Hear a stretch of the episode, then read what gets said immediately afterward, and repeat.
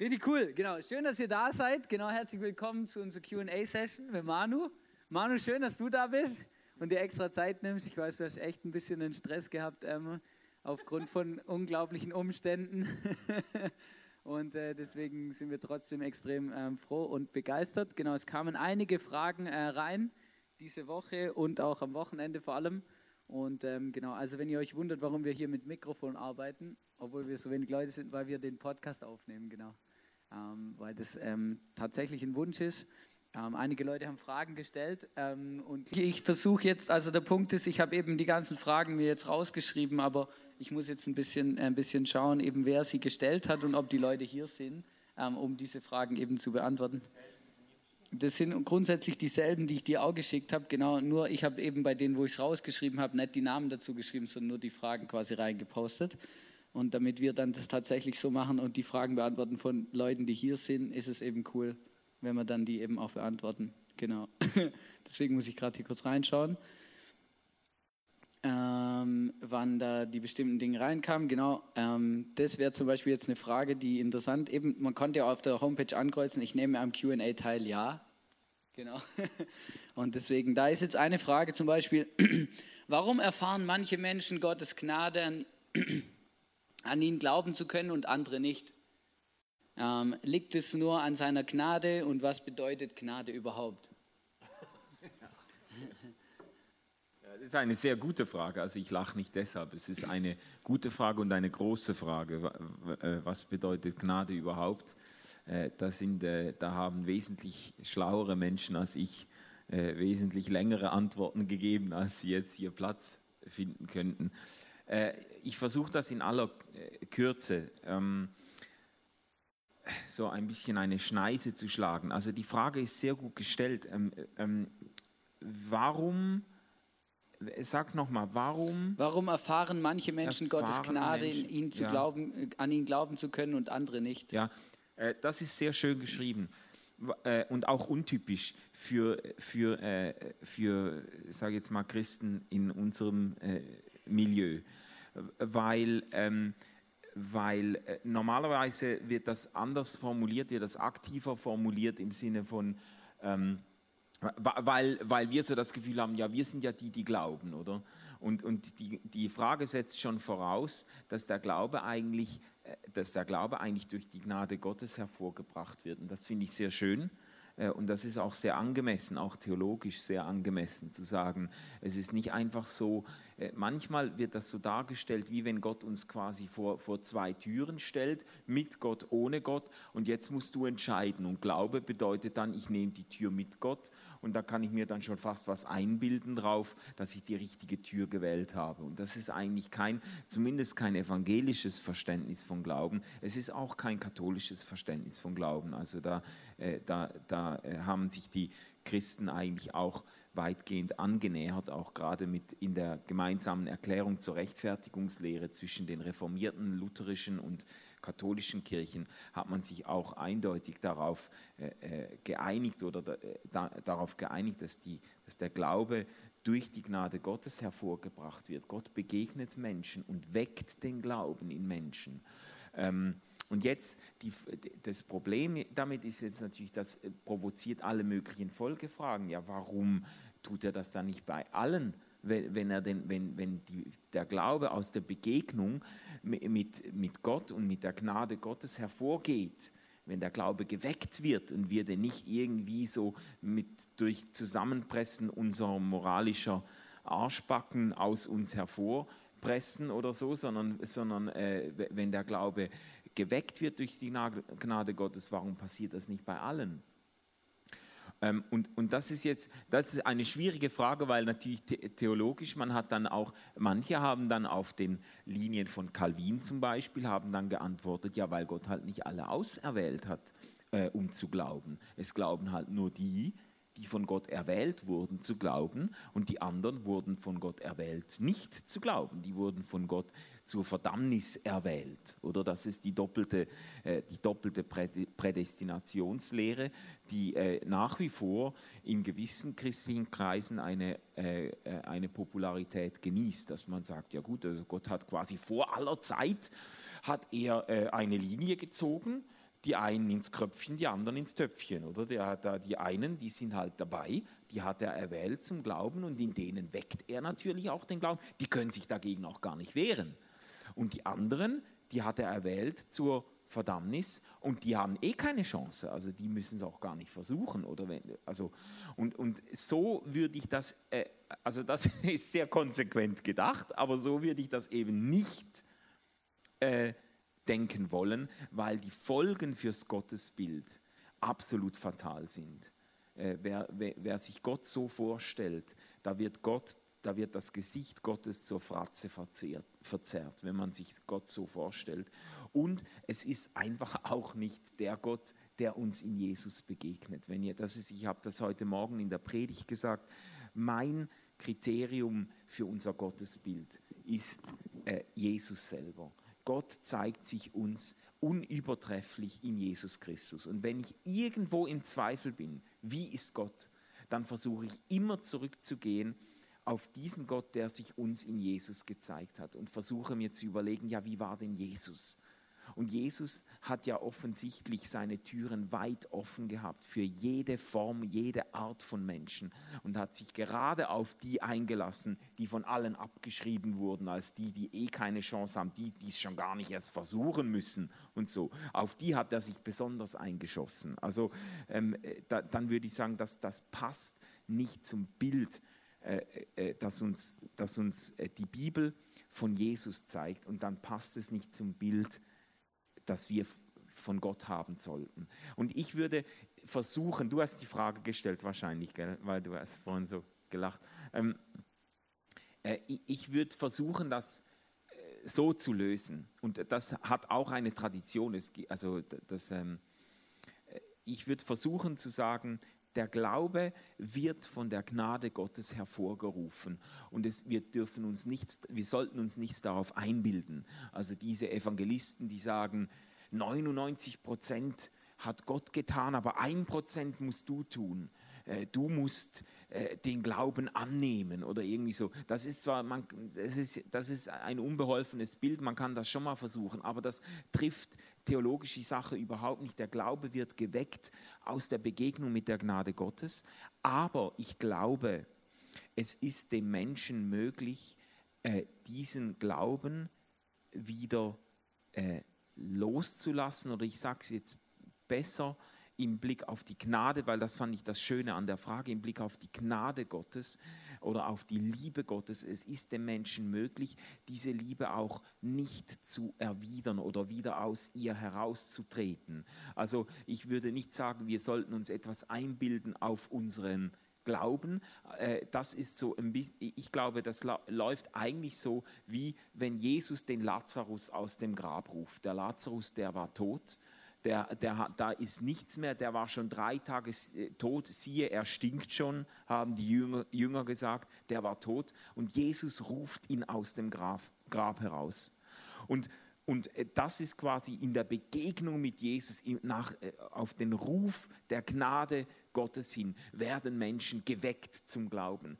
Aber äh, äh, jetzt in dem Bild gesprochen, der Lazarus hätte auch ins Grab zurückmarschieren können. Er hätte quasi, er, er hätte sich nicht diesem Jesus anschließen müssen. Er hat allen Grund, sich diesem Jesus anzuschließen. Aber äh, ähm, bei den Calvinisten spricht man von der irresistible grace, von der unwiderstehlichen Gnade, die quasi dir begegnet, die Gnade Gottes, und dann kannst du gar nicht anders. Du bist dann Christ und da hast du auch gar nichts dran zu rütteln, da hast du eigentlich gar nichts damit zu tun, weil das, das ist, da wurde ein Schalter umgelegt in deinem Leben und jetzt ist es so. Und äh, da kannst du dich nicht mehr dagegen wehren. Das glaube ich nicht, weil ich äh, immer, wenn es um Glauben geht, versuche ich das immer in Beziehungssprache zu übersetzen. Ich versuche immer, ich sage ich sag lieber Vertrauen als Glaube und ich sage noch lieber Liebesgemeinschaft als Vertrauen. Weil je, je, mehr, je näher es auf die Beziehungsebene geht, desto, ähm, desto einsichtiger wird, dass eben ähm, die Beziehung zu Jesus nicht etwas sein kann, das einfach nur alternativlos erzwungenermaßen geschieht.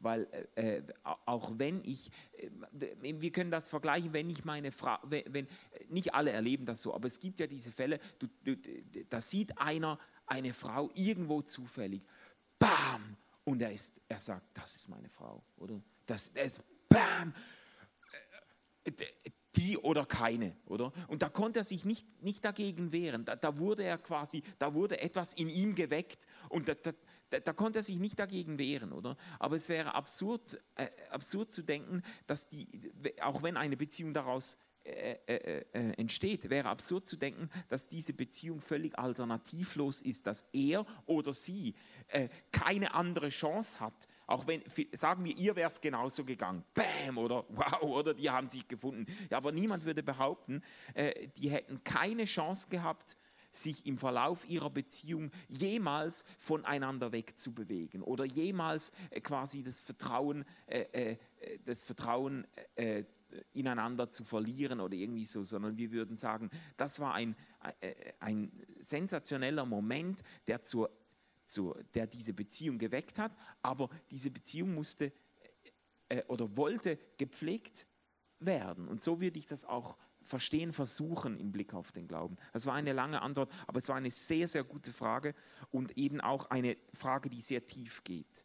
Und ich glaube auch in unseren Kreisen oder vor allem so in freikirchlich-evangelikalen Kreisen sprechen wir sehr viel, äh, manchmal wahnsinnig leichtfüßig und leichtfertig von, von mir aus, von der freien Entscheidung. Jeder muss sich frei entscheiden, für oder gegen Gott. Ja, das ist nicht, das ist nicht völlig falsch, aber es ist eben schon auch nicht völlig richtig, weil wir sind nicht im, Neu, im neutralen Raum und haben jetzt die Entscheidung A oder B, so quasi, wer wird Millionär, äh, sondern, sondern äh, sondern Gott weckt in uns, die, wir begegnen der Liebe Gottes. Und die Liebe Gottes hat etwas, ich sage nicht gern Unwiderstehliches, weil, weil wir dann ins falsche Gleis kommen, aber hat etwas Einnehmendes.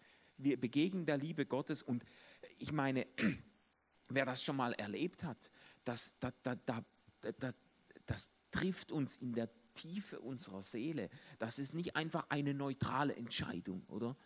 Aber da wird etwas geweckt in uns, aber wir, wir, die Beziehung oder die Gemeinschaft, die Liebe, die uns von Gott her begegnet, will erwidert werden. Und da kommt auch die Möglichkeit ins Spiel, uns dann wieder zurückzuziehen und sagen, nö, das ist mir jetzt doch zu nah, das kostet mich jetzt doch zu viel, da will ich jetzt doch wieder mein eigenes Ding drehen. Und das hätte der Lazarus gekonnt äh, und ich glaube, das könnten wir auch tun. Gut, so viel.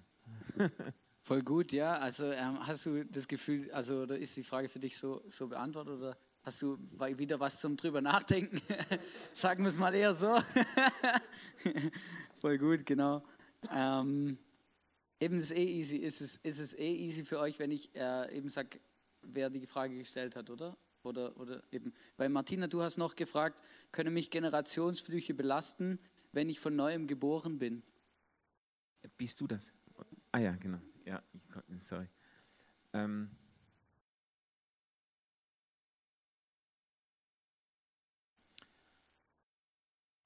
auch eine sehr gute Frage. Ich, ich hätte, habe eine freche Antwort auf der Zunge gehabt im Sinne von äh, nur wenn du daran glaubst.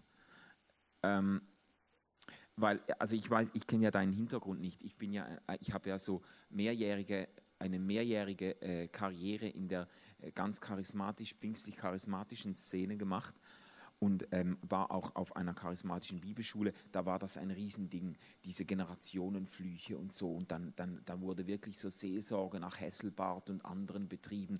Da hat man dann zurückgeguckt und dann zum Teil noch fast, ah, das geht bis, manche Christen betreiben Ahnenforschung, um herauszufinden, hat mein Ur-Ur-Urgroßvater irgendwann mal Tarotkarten gelegt oder ist da irgendwie was äh, äh, rum und dann äh, und haben das Gefühl, so könnten sie dann halt auch die Nöte oder Probleme oder Anfechtungen in ihrem jetzigen Leben erklären. Und, und dann wird natürlich dann Befreiungsseelsorge betrieben mit Befreiungsgebeten und so. Ähm, ich habe erlebt, dass Leute das als sehr befreiend er erfahren haben, aber ich würde ich würde jetzt ganz frech behaupten, äh, nicht wegen dieser Erklärung mit den Generationenflüchen, sondern trotz solcher Erklärungen, weil ich ich halte das für ganz schwierig. Äh, das führt oder hat immer wieder zu einer ganz neurotischen Form von Christsein auch geführt, zu einer angstbesetzten Form. Muss nicht, gell? Muss nicht. Aber das, das, ich habe das, hab das erlebt, deshalb bin ich auch ein bisschen leidenschaftlich an dieser Stelle, weil, weil ich habe gesehen, dass Leute davon richtig gefangen genommen wurden und dass, es, dass sich das einfach auch dann nicht mehr angefühlt hat nach dieser Freiheit, von der uns Jesus erzählt, erzählt der der, der Geschmack eines solchen Christenlebens war angsterfüllt, war ein Stück weit hat man diesen Generationenflüchen mehr zugetraut als der Begegnung mit der Liebe Gottes, mit der Gnade Gottes und hat dann das Gefühl gehabt, man muss jetzt einen besonderen geistlichen, äh, besondere geistige Befreiungsrituale pflegen, um sich davon loszumachen. Und also man, äh, man kann verschieden eben, man kann das jetzt verschieden auch darauf reagieren. Eine Möglichkeit wäre natürlich zu sagen, das Christentum ist äh, äh, entstanden, die ersten Generationen des Christentums, da ist das Christentum gewachsen über die Grenzen Jerusalems hinaus. Äh, Paulus ist in diese äh, griechischen äh, Städte gegangen, Athen, Ephesus und so weiter. die Leute, die hätten sich gekugelt vor Lachen wenn sie von äh, dieser Idee von Generationenflüchen gehört hätten. Weil die Leute, die waren, das die waren so tief verstrickt in all diese heidnischen Kulte. In Athen hat man 3000 Götzen angebetet. Da war Tempelprostitution ein Riesending. Die Leute, die hätten gar nicht, die, da, da, hätte da, der Papyrus im, ganz, im ganzen römischen Reich hätte nicht gereicht, um aufzuschreiben, mit welchen Flüchen die alle belastet gewesen waren, oder? Also die hätten gar, die hätten ihr Leben damit zugebracht, das alles aufzuarbeiten. Ähm, und offensichtlich haben sie die Zuversicht gehabt, dass die Begegnung mit dem auferstandenen Jesus, die Begegnung mit der Gnade Gottes, ähm, äh, äh, einen Strich durch die, durch, durch die Rechnung macht, dass, dass diese Begegnung ähm, stärker ist und eine befreiende Kraft hat, auch im Blick auf all das, was die Eltern und Großeltern und so weiter im okkulten Bereich oder wo auch immer verbrochen haben, sage ich jetzt mal.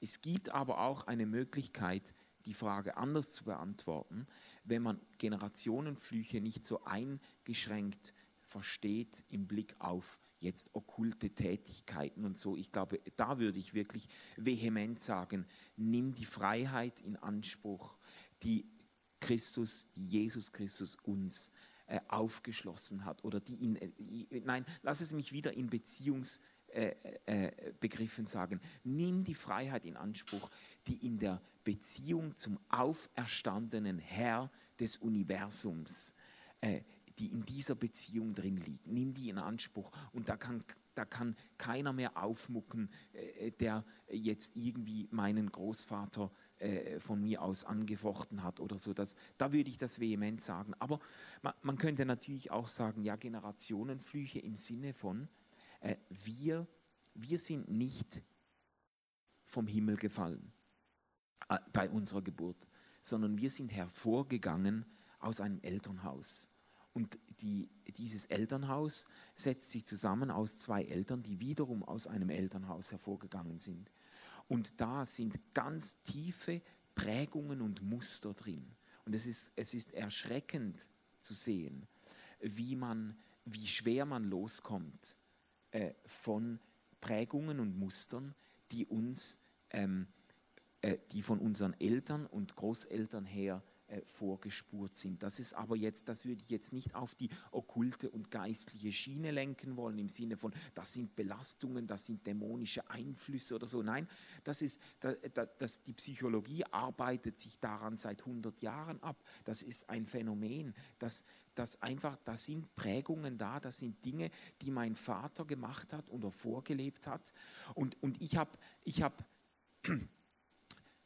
ähm, wenn ich das nicht ausdrücklich angehe und reflektiere in meinem Leben, dann habe ich zwei Möglichkeiten. Entweder ich übernehme diese Muster, oder? Und ich lebe in diesen Mustern weiter und irgendwann schaue ich in den Spiegel und sage, das gibt es ja nicht, das hat doch mein Vater schon immer gemacht, jetzt mache ich das selber. Oder du sagst, ich will das nie so machen, wie meine Eltern das gemacht haben. Ich mache das Gegenteil, oder? Bist aber darin genauso abhängig von deinen Eltern, weil nämlich, weil du nämlich genau, du orientierst dich, deine Orientierung ist immer noch nicht frei sondern du bist orientiert an deinen Eltern, nämlich du machst das Gegenteil von dem, was sie gemacht haben. Das heißt, sie haben dich genauso unter der Knute, wie wenn du dasselbe tun würdest, wie, sie, wie das, was, äh, wo, was sie ge getan haben. Du bist genauso, bist noch in derselben Matrix drin. Du machst nämlich genau das Gegenteil von dem, was deine Eltern gemacht haben. Und das, das heißt, deine Eltern programmieren dein Verhalten genauso, wie wenn du es kopieren würdest. Ähm, und, und sich davon loszumachen, hat aber mehr, hat auch mit der Gnade Gottes zu tun.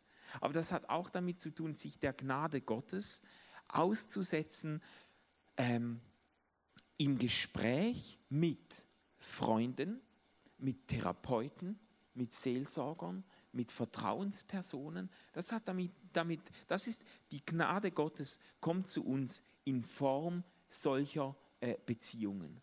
Und davon bin ich fest überzeugt, je länger, je mehr, weil ich nämlich je länger, je mehr in den Spiegel schaue und denke, scheiße, äh, das, das kenne ich doch irgendwoher. Ja? Und, und und ich glaube, je länger, je mehr, die Gnade Gottes kommt zu uns durch Gespräche mit Freunden, wo wir uns reflektieren und sagen, schau mal, das habe ich von meinen Eltern mitgekriegt oder bei meinen Eltern und Großeltern erlebt. Und jetzt, jetzt schaue ich in den Spiegel und bin erschreckt darüber, wie, wie, wie kann ich das wie kann ich das anders, wie kann ich frei werden davon, ohne einfach nur das Gegenteil zu tun, weil das in der Rebellion sind wir nicht frei, oder? Ähm, und das hat, das hat, dazu brauchen wir Freunde, Vertrauenspersonen und je nach Härtegrad auch Therapeuten oder Seelsorger, die uns da äh, äh, weiterhelfen und aus der äh, Matrix raushelfen. Und wenn das gelingt, dann ist aber dann ist aber auch darin die Gnade Gottes sichtbar und wirksam geworden. Davon bin ich überzeugt. Das ist dann nicht die Alternative zwischen lasse ich mich frei beten oder gehe ich zum Therapeuten, sondern äh, Gott befreit mich durch die Beziehung zu einem Therapeuten, wenn das, wenn das sein muss. Da bin ich fest überzeugt. Ja. Voll gut. Genau, dann haben wir noch äh, eine Frage vom Dominik. Genau ist das Thema Esoterik generell nicht von Gott. Das bist du, Dominik. Ja. Ähm, äh, das würde ich auf keinen Fall so sagen wollen. Ähm, äh, und es gibt eine, wir, wir können das eigentlich ein bisschen anschließen an diese äh, vorhergehende Frage, weil es gibt eine ganz eigenartige, ich bin auch, auch aufgewachsen mit dem, es gibt so eine Angstkultur in christlichen Kreisen, wo, wo man vor allem, wenn es eben wenn es um Spirituelle geht, dann, dann äh, wird eine wahnsinnige Angst geschürt, dass es irgendwie, da, da, da ist überall, überall steckt der Teufel drin. Und wenn die Lehrerin im Turnunterricht mit den Kindern Atemübungen macht, um sie zu beruhigen, dann, äh, dann äh, dann geben die christlichen Eltern schon einen Antrag ein, um ihre Kinder aus dem Turnunterricht herauszuhalten und so, weil sie denken, da, da kommt irgendwas äh, Dunkles auf sie zu.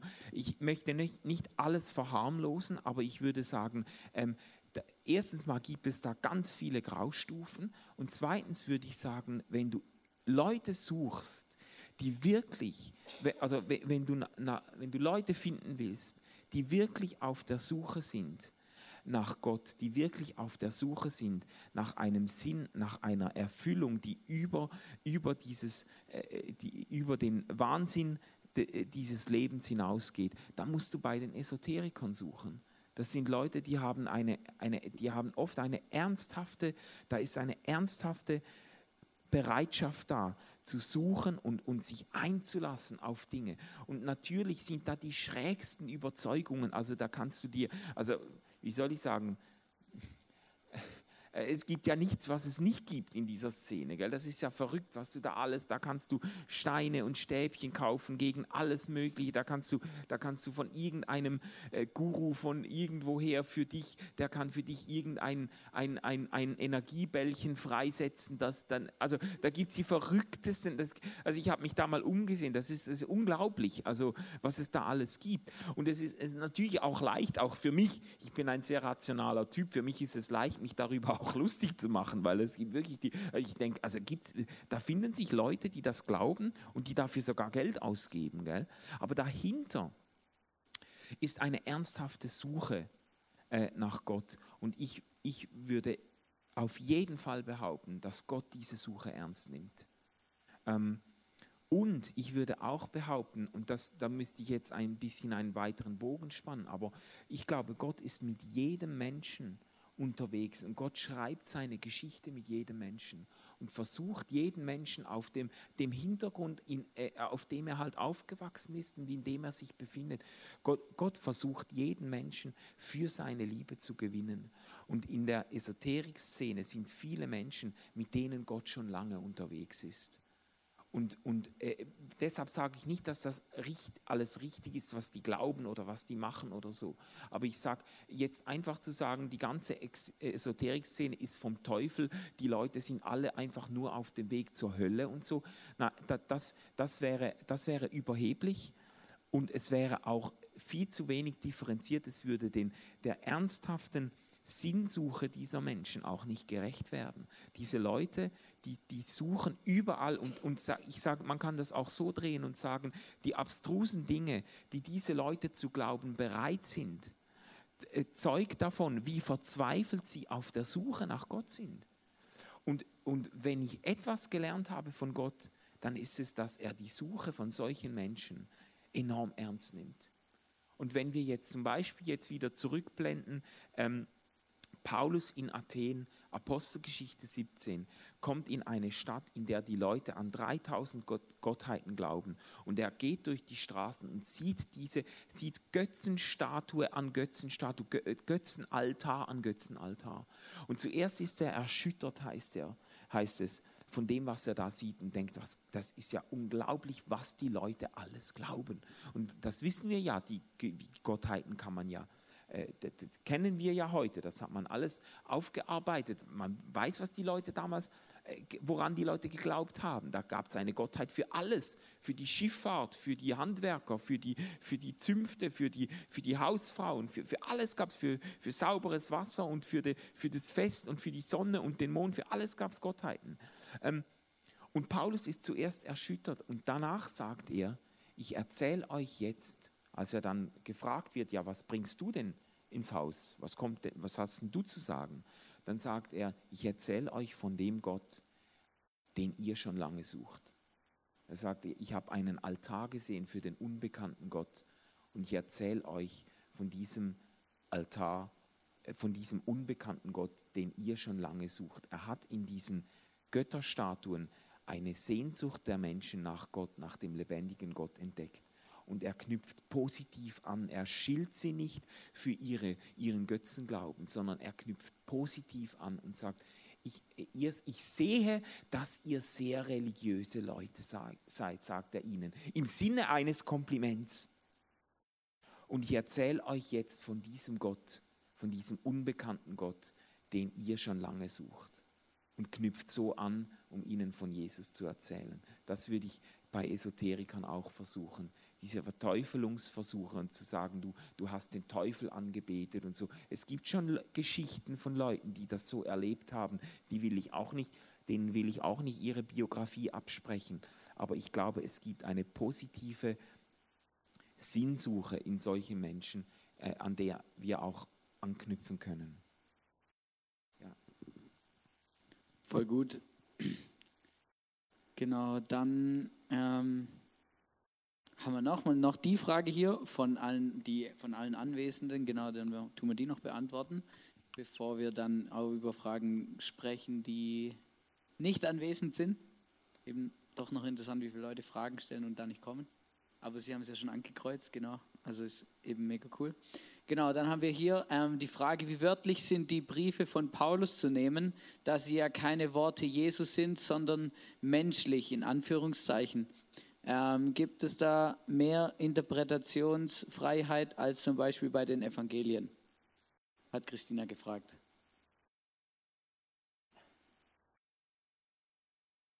Ja, es ist eine gute Frage. Das ist eine, ja, also auch eine verzwickte Frage, die, die, die führt uns weit. Ähm,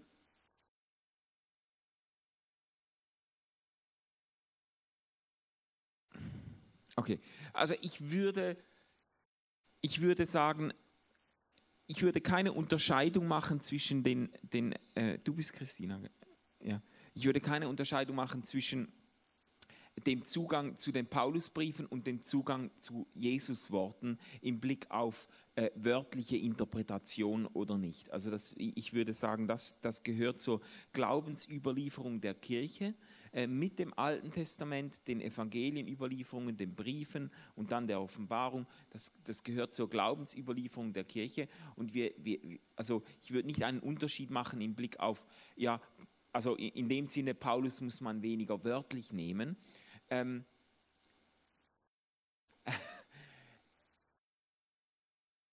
wie soll ich das jetzt sagen? die, die ganze Idee, Bibeltexte wörtlich zu nehmen, ist schwierig. Äh, es hat mal einer gesagt, und ich sage es ihm jetzt nach, das ist, hat er natürlich bewusst frech gesagt. Gell? Er hat gesagt, es gibt Leute, äh, die, die die Bibel wörtlich nehmen und es gibt solche, die sie ernst nehmen.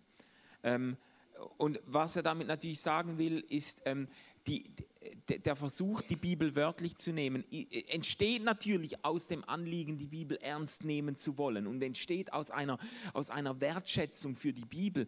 Aber das führt uns natürlich in Teufels Küche äh, an, an ganz vielen Stellen, weil, also erstens mal müsste man sich fragen, was heißt denn wörtlich nehmen? Also wenn Jesus sagt, ich bin die Tür, äh, habe ich dann das Gefühl, Jesus hat ausgesehen wie eine Tür. Dann sage ich, nein, das ist natürlich das ist ein Bildwort, das ist ja logisch, ja, Jesus, das ist ja bildhaft, das ist metaphorisch gemeint. Ja gut, dann haben wir aber schon einen Unterschied. Dann nimmst du die Aussage von Jesus, ich bin die Tür, äh, nimmst du nicht wörtlich, weil, und jetzt, das, die Begründung ist jetzt wichtig, weil du denkst, dass diese Aussage nicht wörtlich genommen werden wollte. Ja? Und genauso, wenn Jesus sagt, ähm, es war einmal äh, ein Bauer und der hat den Samen ausgesät auf vier verschiedene äh, äh, äh, ähm, äh Gründe. Dann, sag, dann, wenn du sagst, ja, ich nehme das jetzt wörtlich, dann, sag, dann, dann musst du sagen, ja, Jesus, der, der Bauer, den gibt's. Den hätte ich damals finden können. Ja, Jesus hat einen ganz bestimmten, den, den gab es. Und hätte ich damals gewohnt, hätte ich bei dem klingeln können und sagen, warum hast du denn das, den, das Saatgut auf den Weg gestreut? Du weißt doch, dass da, dass da nichts wächst, oder? Ja, aber Jesus, da sagt er, ja nein, natürlich nicht. Das war ja ein Gleichnis. Ja, äh, das, das muss man natürlich nicht wörtlich nehmen, sondern das muss man bildhaft, gleichnishaft verstehen. Ja, wie kommst du darauf? Weil du annimmst, dass dieser Text eben nicht wörtlich verstanden werden wollte. Ja?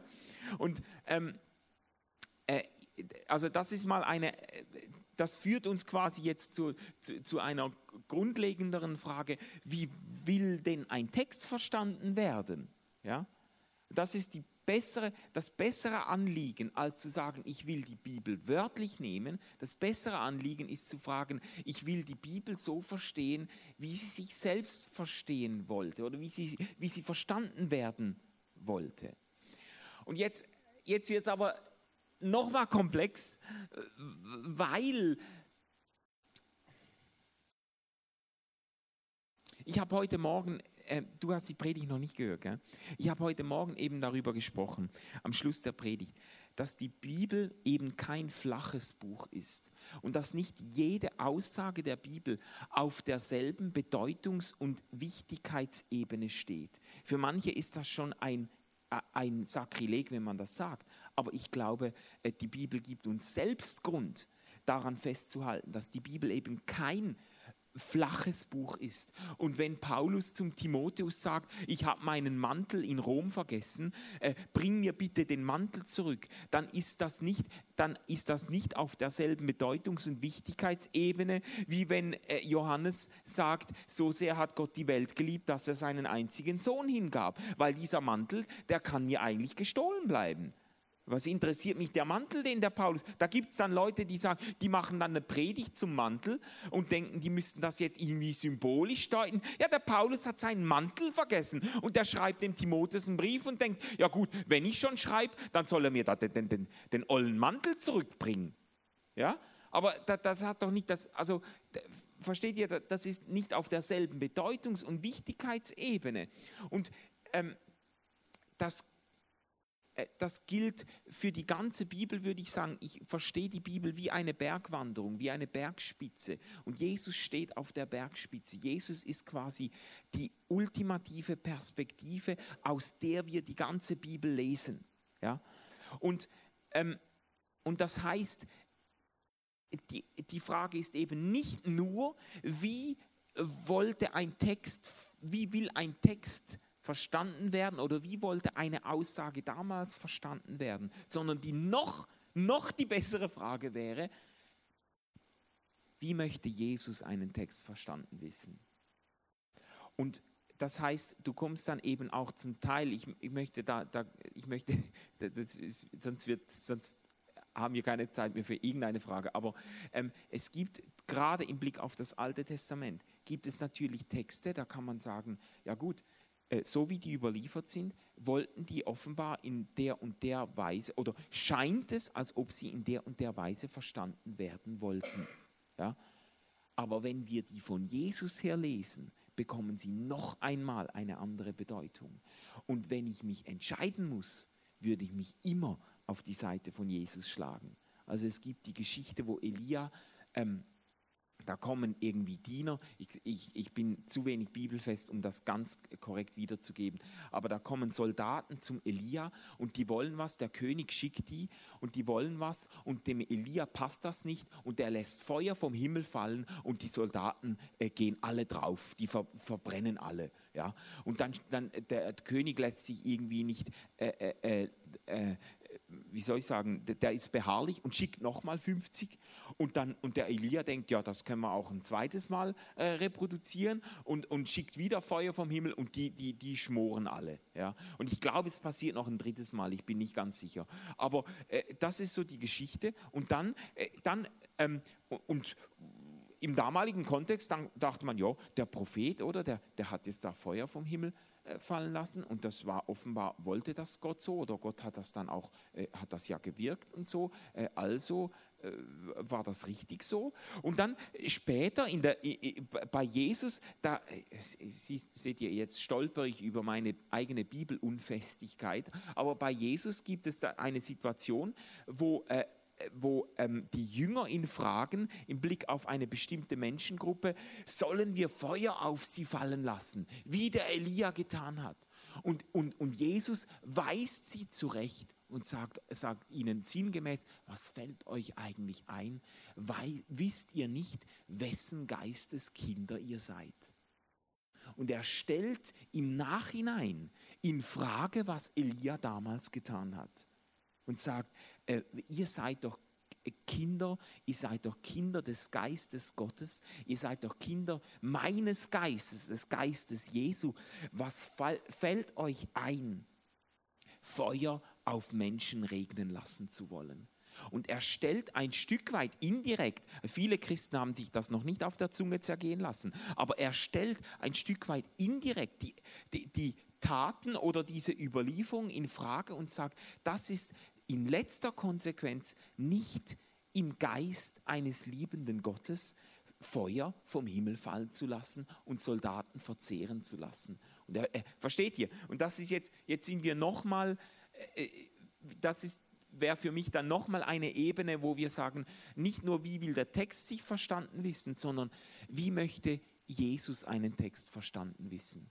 Und die Jünger, die mit dem Auferstandenen unterwegs waren, die Emmaus-Jünger in Lukas äh, was ist es, 21, ähm, mit Jesus unterwegs sind und erkennen ihn nicht und reden mit ihm über die alttestamentlichen Überlieferungen und Jesus erklärt ihnen, wie all diese Überlieferungen gelesen werden sollen äh, oder auf ihn hinweisen, auf ihn zeigen und wiederum gelesen werden sollen im Blick äh, auf oder von Jesus her. Er ist die Bergspitze und von ihm her lesen wir äh, die Texte. Also das war jetzt eine sehr komplexe Antwort, aber ich, äh, ich, ich hoffe, ihr habt so den, ein bisschen den Aufbau mitgehen können. Mit dem Anliegen, ich, ich kann das durchaus wertschätzen, das Anliegen, die Bibel wörtlich lesen zu wollen. Aber das lässt sich enorm einfach ad absurdum führen. Einfach, äh, äh, weil die Bibel an vielen Stellen selber nicht wörtlich gelesen werden will. Äh, die ganze Schöpfungsgeschichte, ähm, äh, da, äh, gut, ich weiß jetzt nicht, wo ihr herkommt, aber das, ähm, viele Missverständnisse entstehen und auch viele äh, scheinbare Widersprüche mit der, den Naturwissenschaften und so entstehen äh, aufgrund des Anliegens oder aus dem Anliegen, die Bibel an dieser Stelle wörtlich nehmen zu wollen. Dann heißt es ja, da steht am ersten Tag, am zweiten Tag, am dritten Tag, das waren 24, da steht Tag, das waren 24 Stunden. Gott hat diese Schöpfung in siebenmal oder sechsmal 24 Stunden hervorgebracht. Und jeder der was anderes sagt, nimmt die Bibel nicht ernst. Und da, es gibt viele Leute, die im Guten, in, mit Wertschätzung für die Bibel, die das hochhalten und ich kann diese Leute schon stehen lassen, aber ich möchte dann doch noch einmal zurückfragen und sagen, woher weißt du denn so genau, dass diese Tage 24-Stunden-Tage waren? Weil nämlich der äh, Gott erst am vierten Tag überhaupt die Gestirne an den Himmel setzt ja, die 24, Stunden, 24 Stunden Tage sind, sind abhängig sind abhängig von der Art und Weise, wie sich die Erde, äh, die Erde äh, um die Sonne dreht und, und so weiter. Das ist ja ein komplexes System. Ja, aber diese Lichter macht der Herr Jesus ja erst am vierten Tag an. ja, also, also ich frage ja nur. Ich frage ja nur. Vielleicht kann man das ja auch anders lesen und hat die Bibel damit nicht weniger ernst genommen, sondern hat versucht, den Text vielleicht so zu lesen, wie er verstanden werden wollte in einer Zeit, als man noch gar nicht wusste, dass die Erde sich um die Sonne dreht und noch gar nicht wusste, äh, äh wie lange ein Tag ganz genau geht und so. Versteht ihr? So, das, ich frage ja nur. Voll gut. Jetzt ist es gerade spannend. Jetzt hätte ich gerade eine direkte Frage. Ja, mach, mach nein, nein, nein, schießi. Ähm, voll gut. Ich finde das ja immer gut. Genau. Ähm, ah ja, genau, das, äh, das fand ich auch noch gut. Was war, jetzt muss ich kurz hier schauen. Ähm, ah, das ist was anderes. Genau. Ähm, was ist die Seele aus biblischer Sicht? Was passiert im Tod? Verlässt die Seele oder der Geist dann unseren Körper? Beziehungsweise was geht in den Himmel, wenn ein Mensch Jesus angenommen hat?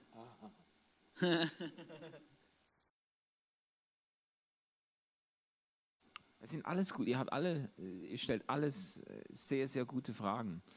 Okay, also ich kann euch nur sagen, wie ich mir das vorstelle. Ähm, da gibt es wirklich ganz verschiedene äh, das ist eine, äh, wieder eine hochkomplexe Frage, die sogar philosophisch ist, weil es, also, es auch, äh, äh, berührt auch philosophische äh, Bereiche, also ob man jetzt an einem Leib-Seele-Dualismus festhält oder nicht und so. Ich sage euch mal, wie ich das verstehe, und zwar auf dem Hintergrund dessen, was man als das hebräische, biblisch-hebräische Denken erarbeitet hat. Also ähm, unsere Vorstellung, ich habe das immer wieder gehört, auch von Christen, wir, ha wir haben eine Seele, wir leben in einem Leib und wir sind ein Geist oder so. Diese Leib-Seele-Geist-Unterscheidung oder so. Oder dann sagt man nur Seele und, und Leib und im Sinne von, ja, wir haben einen Körper, aber wir sind eine Seele. Das sind völlig unhebräische Arten zu denken. Also, dass man sagt, ja, meine Identität ist quasi, ähm, ist das ist meine Seele und mein Körper, das ist, äh, ich wohne einfach in einem Körper. Ich habe schon Leute gehört, die gesagt haben, ja, wenn man mir ein Bein abschneiden würden, würde, dann wäre ich noch immer genau dieselbe Person. Wirklich? Wirklich? Ich, ich, ich glaube nicht. wenn man mir ein Bein abschneidet. Ich habe fast ein Bein verloren bei einem Autounfall vor 30 Jahren als zehnjähriger Junge. Äh, die haben das gerettet mit 20 Operationen, aber äh, das, das stand auf der Kippe, die hätten das fast amputiert. Wäre ich heute ein anderer Mensch, wenn die das Bein amputiert werden, hätten, garantiert. Da, äh, ich, ich, ich, glaube, die, die, unser Körper, wir sind eine Leib-Seele-Einheit. Unser, unser, wir, wir haben nicht nur einen Körper, wir sind auch ein Körper. Äh, das, das, und, und, die hebräische Denkweise ist an der Stelle ganzheitlich. Äh, die, wenn die, äh, also Seele ist einer der häufigsten Begriffe, noch häufiger ist Herz, kommt im, im, in der hebräischen Bibel tausendmal vor, 998 Mal oder so. Seele kommt auch etwa 700 Mal vor, Leib kommt auch 500, 600 Mal vor äh, im Alten Testament. Ähm, äh, es gibt übrigens ein super Buch, der, absolute Klassiker von Wolf, äh, ein Alttestamentler, der, äh, heißt, äh, heißt er Hans-Peter Wolf oder weiß gar nicht.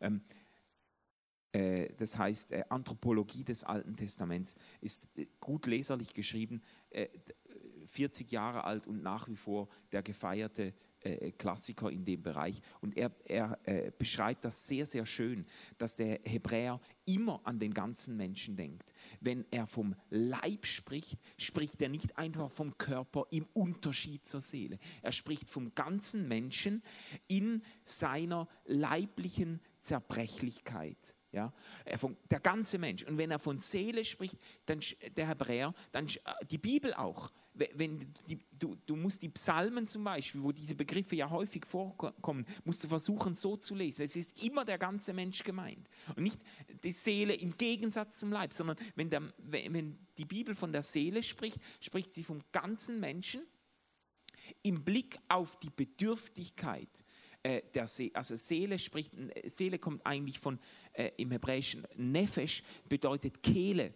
Ähm, und, und Kehle ist quasi der, äh, ist da, wo du atmest durch die Kehle. Du schluckst Wasser durch die Kehle. Die Kehle steht für die Bedürftigkeit des menschlichen äh, Lebens. Wir, wir, ohne Atem überlebst du einige wenige Minuten, dann bist, du dann bist du fertig ohne Wasser. Ein paar Tage, dann ist aus die Maus.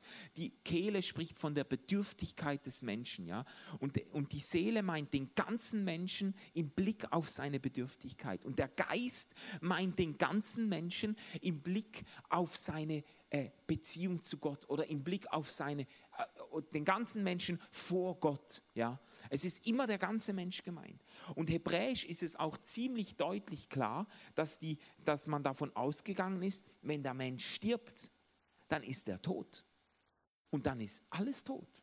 Ja? Also die sogenannte, man spricht auch von der Ganztod-Theorie. Und ich finde das im Blick, also ihr habt jetzt keine Angst, ich, äh, ich, ich, äh, also erstens mal müsst ihr das sowieso alles nicht glauben. Ihr könnt mir ja auch, ihr, ihr könnt mir auch widersprechen. Ich habe äh, ich hab, äh, ähm, absolut eine äh, hohe Toleranz gegenüber Leuten, die nicht meiner Meinung sind. Es hat jeder das Recht, falsch zu liegen. Nein, das hat ein, ein Lehrer von mir mal gesagt. Ihr, dürft, ihr müsst nicht meiner Meinung sein, ihr habt das Recht, falsch zu liegen. Aber so meine ich das nicht mal. Ich kann, genau, ich kann genauso gut falsch liegen. Aber ähm, ja, und ich werde das nachher auch noch ein bisschen einzuholen versuchen. Aber ähm, ich glaube, es hat viel für sich, äh, zu denken, wenn der Mensch stirbt, dann ist, dann ist der Mensch als Leib, der ganze Mensch als Leib, der ganze Mensch als Seele, der ganze Mensch als Geist ist eigentlich seine Existenz äh, äh, ausgelöscht. Ja? Der, dieser Mensch existiert, äh, äh, okay, jetzt, jetzt gehe ich schon einen Schritt weiter und sage, dieser Mensch existiert im Herzen Gottes weiter. Dieser, Gott hat ihn hervorgebracht und Gott kennt ihn und Gott hat seine Geschichte begleitet und dieser Mensch existiert im Herzen Gottes weiter. Und ähm, äh, dann, wir haben ja die Hoffnung auf die Auferstehung der Toten. Ja? Und, und irgendwann kommt der Tag, an dem, der Men, an dem Gott den Menschen äh, wieder zum Leben erwecken wird, wieder ins Leben rufen wird, so wie er ihn in seinem Herzen äh, bewahrt hat, sage ich jetzt mal. Und das ist das dann, also diese, die, zumindest diese Vorstellung würde würde die ganzen Fragen erübrigen von, ja, wo sind wir denn, wenn wir tot sind? Was ist das denn für ein Zwischenzustand? Kann man da mit den Toten noch kommunizieren? Kann man die dann auch noch, äh, weiß auch nicht, was, äh, äh, ist das dann ein schöner Ort oder ist das dann unendlich langweilig dort, weil ich da warte wie beim Zahnarzt, einfach nie drankomme? Ja? Ähm, äh, es, es, gibt ja auch diese Vorstellung und ich, ich sage, also man kann sich das auch so denken. Ich sage nur, es ist eine, ich glaube, es ist eine grundhebräische und biblische Vorstellung zu denken, wenn der Mensch tot ist, dann ist er ganz tot. Und jede Hoffnung auf Auferweckung liegt nicht in einer Seele, in einer unsterblichen Seele. Die unsterbliche Seele ist ein griechisches Konzept, das ist ein, eine griechische Vorstellung, griechisch-philosophische Vorstellung. Die hat, mit der, die hat keine Wurzeln in der Bibel. Ja? Ähm, äh, man, man, muss sich, man muss sich das, also das löst eben die Frage von, ja, äh, eben existiert er dann weiter in einer unsterblichen Seele und dann wird irgendwie dann um diese Seele nochmal ein neuer Körper drum gepappt oder wie muss man, sondern nein, äh, der, der Mensch stirbt ganz und wird von Gott äh, zu neuem Leben auferweckt. Gott, äh, man kann sich auch so denken, Gott denkt an ihn und er steht wieder da. Weil wenn, wenn Gott ein Wort spricht, dann wird wenn Gott diesen, wenn Gott, wie, wie ist dein Name nochmal? Ja? Dominik, genau. Wenn, wenn, wenn, wenn, wenn du stirbst und Gott deinen Namen ruft, dann stehst du wieder da. Weil, weil was Gott mit Namen ruft, wird in Existenz gerufen. Und Gott ruft, Gott ruft uns wieder in Existenz. Gott ruft unseren Namen und wir sind, wir sind wieder da. So kann man sich das, das wäre, aber der ganze Dominik, weißt du, natürlich, man muss dann sagen, mit einem verwandelten Leib, aber doch der ganze Dominik als, als äh, Leib, als Seele, als Geist steht wieder da. Und jetzt kann man natürlich sagen, ja, aber Jesus hat doch dem, äh, dem Mann am Kreuz neben ihm gesagt, noch heute wirst du mit mir im Paradies sein. Da muss man sich dann wieder fragen, ja, äh, wie, wie wörtlich will das gelesen werden. Ja, man, kann, man könnte auch dann sagen, ich, ich sage nur für Leute, die den Einwand auf der Zunge hatten, man könnte dann sagen, ja gut, was Jesus ihm zuspricht, ist äh, der nächste Moment, den du nach deinem Tod erleben wirst. Der nächste Moment, den nächsten Moment wirst du in meiner Gegenwart erleben, im Paradies. Das ist der nächste Moment, den du nach deinem Tod erleben wirst. Und wenn dazwischen ein paar tausend Jahre sind, das kriegst du gar nicht mit. Gut, aber ähm, okay, ich sage das jetzt so leichtfertig und ich möchte aber auch jetzt, ich möchte noch was sagen, weil ich kenne ja eure Geschichte nicht. Es, und es hat ja auch eine seelsorgerliche Dimension, diese Frage. Und es gibt auch Leute, die zum Beispiel sehr viel Trost finden darin, dass die verstorbenen Leute, die sich, die sich trennen mussten von Menschen, die aus dem Leben gerissen wurden und die finden sehr viel Trost darin äh, zu, zu denken, dass sie jetzt in der Gegenwart Gottes sind und quasi in lebendiger Gemeinschaft mit Jesus leben. Und ich, wär, ich bin mir mitnichten sicher genug mit dem, was ich jetzt gesagt habe, um Leuten das ausreden zu wollen. Ja? Einfach, dass wir uns da äh, klar sind das, sind, das sind ja, das ist alles Spekulation. Es ist noch keiner richtig zurückgekommen äh, bis jetzt. Ähm, das ist alles Spekulation und äh, ich, ich bin mitnichten sicher genug, um Leuten diese Zuversicht absprechen zu wollen. Ich sage nur, auf dem Hintergrund eines hebräisch-biblischen Menschenbildes ist das eigentlich eine, ein realistisches Szenario. Ja. Jetzt ist mir gerade nochmal eine Frage eingefallen. Ja, wir können da. Wir können auch in den Abend Gottesdienst hinein Ja, genau. Mega gut. Ich habe das eben gerade irgendwo dem letzten eben erst gelesen, wieder mit der Taufe für die, äh, mit der, dass man sich als lebendiger Mensch für tote Menschen taufen lässt, ja. stellvertretend quasi, genau. Ja, das gibt ja, die Mormonen machen das ja, da kann man, also machen das, aber das Band ist, ich habe eben in der Bibel dem letzt ähm, ich meine, ich habe da irgendwas gelesen, wo, ähm, wo irgendwie quasi auf das irgendwie hindeutet und so und dann noch gedacht, ah, vielleicht haben sie es daher. Genau, aber das würde das Fass vielleicht ein bisschen zu weit aufmachen. Ähm, voll gut. ähm, genau, was habe ich noch? Ich habe äh, doch noch äh, spannende Fragen gehabt, genau. Mm. Mm.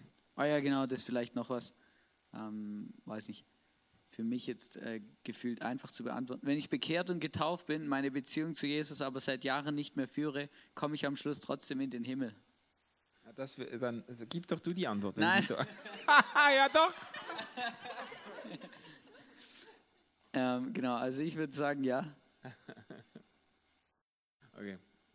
Wenn ich bekehrt und getauft bin, aber meine Beziehung zu Jesus nicht mehr führe, komme ich dann trotzdem in den Himmel? Äh, ich finde das eine schwierige Frage, weil fast jedes Wort in dieser Frage eigentlich definitionsbedürftig ist. Ähm, also,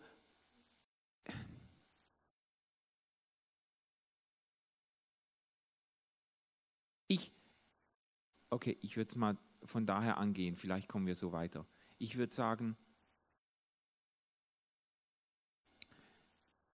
wenn jemand der Liebe Gottes begegnet ist und die Liebe Gottes erwidert hat und gesagt hat, Jesus, ich, ich, ich brauche dich, ich, ich, das, du bist das Beste, was mir passiert ist, äh, ich, ich, ich, äh, ich will mit dir unterwegs sein.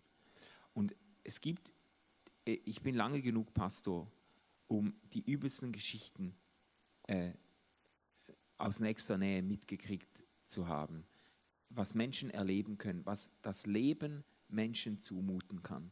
Ja? Äh, das ist ganz verrückt. Da stirbt ein sechsjähriger Sohn an Krebs und ich kann es nicht anders sagen, verreckt über den Zeitraum eines Jahres auf grausamste Art und Weise. Und die Eltern müssen das mitkriegen und begleiten das.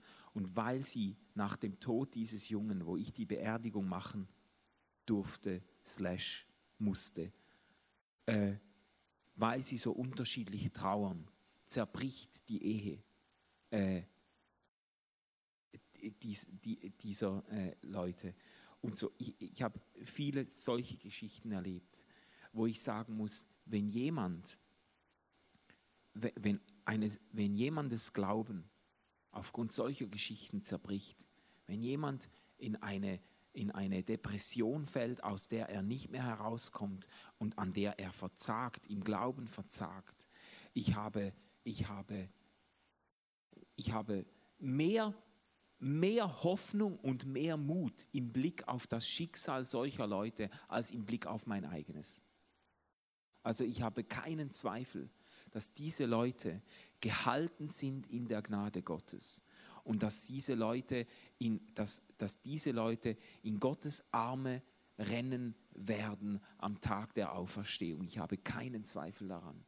Äh, selbst wenn sie sich gegen Gott gewendet haben, selbst wenn sie von, von mir aus äh, äh, äh eben an Gott selber verzweifelt sind, selbst dann hätte ich die größten Hoffnungen für, für solche Menschen. Ich hab, ich hab ein, ein, es gibt ein verrücktes, äh, diese Geschichte von, die ist sogar festgehalten. Es gibt ein Buch von Lee Strobel, so ein apologetisches Buch, das ist ganz bekannt geworden. Das heißt, äh, er hat ein, sein erstes äh, Buch heißt äh, ähm, äh, the, the, Case, the Case for Christ oder Case, ja, Case for Christ und auf Deutsch heißt es äh, glaube ich, Jesus im Kreuzverhör oder so. Und, und das zweite Buch heißt der Glaube, Glaube im Kreuzverhör. Und dann steigt er ein am Anfang mit einem Interview, das er gemacht hat, ich glaube, mit diesem John Templeton oder so, der diese Templeton Foundation ins Leben gerufen hat. Oder irgendwie, ich glaube, mit dem. Und er und er erzählt dann, stellt den dann im Buch vor und erzählt, dass dieser Typ war, ist mit Billy Graham. Billy Graham ist einer der großen Evangelisten in den USA. Das ist ein Mensch, der hat Millionen von anderen Menschen zum Glauben geführt und ist einer der glaubwürdigen und der vertrauenswürdigen Evangelisten in den USA. Das muss man auch noch sagen, da gibt es ja auch noch andere. Ähm, und ist wirklich ein hochintegrer Mann. Und, und dieser dieser, ich sage jetzt mal Templeton, der ist mit ihm unterwegs gewesen und war Teil seiner Evangel Evangelisationskampagnen, hat, glaube ich, mitgeholfen in der Organisation oder im Management oder was auch immer. Der hat das erlebt, der hat Gottes Wirken äh, live erlebt. Und dann hat, haben sich in seinem Leben, ich kann es nicht, nicht im Detail nach, nachzeigen, aber haben sich Tragödien ereignet, die ihn am Glauben verzweifeln ließen. Und die ihn zu einem der ausgesprochensten Atheisten in den USA gemacht hat, der sich gegen den Glauben gewendet hat und ausdrücklich gegen den christlichen Glauben gewendet hat. Und dann spricht dieser Lee Strobel, hat ein Interview mit ihm und spricht mit ihm äh, über den christlichen Glauben. Und an einer Stelle, da bricht wie das Eis ein. Und der, der Lee Strobel fragt ihn, ähm, vermisst du, vermisst du dann, fehlt dir nichts, seit du den Glauben äh, verworfen hast. Und dann, und dann ähm, bricht dieser Mann in Tränen aus und erzählt davon, wie er Jesus vermisst. Ja?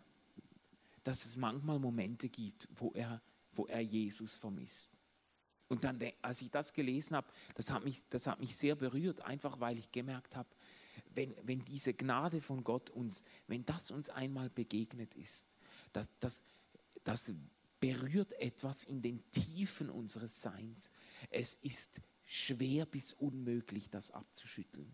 Und, und, und wenn so jemand sagt, es, es, spielt mir nicht so eine Rolle, was der für Bücher geschrieben hat gegen den christlichen Glauben. Wenn so einer sagt, er würde Jesus immer noch vermissen, dann habe ich größte Hoffnungen, dass wenn in der Auferstehung, wenn er Jesus begegnet ist, dass er ihm in die Arme rennen wird und dass Jesus ihn nicht zurückweisen wird. Da habe ich größte Hoffnungen. Also äh, das ist jetzt eine, die Linie, die ich jetzt gefahren bin, ist jetzt eine Linie von, ähm, die von einer echten Begegnung mit Jesus ausgeht und einer Geschichte mit Jesus ausgeht. Jetzt könnte man aber diese Begriffe, äh, die, die, wir sind schon am Überziehen, gell? Ja, ja. Ähm, man, man könnte natürlich auch sagen, ja, wenn ich mich bekehrt habe und getauft bin und meine Beziehung zu Jesus nicht pflege, man könnte das auch verstehen im Sinne von, ja, wenn ich die Eintrittsbedingungen geleistet habe für den Glauben, bin ich dann auf der sicheren Seite, ja.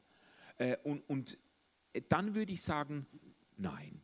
Wenn du das so drehst, wenn du das so verstehst, das ist dann wieder, da haben wir die Beziehungssprache verlassen. Dann sind wir so, was sind die Minimalbedingungen, um in den Himmel zu kommen? Ja, welches Gebet muss ich runterleiern und bei welchem Priester muss ich ins Wasser springen, damit ich das Ticket für den Himmel habe? Und dann würde ich sagen, da kannst du dich abstrampeln, wie du willst, da wirst, wirst du in der Hölle schmoren. Ja?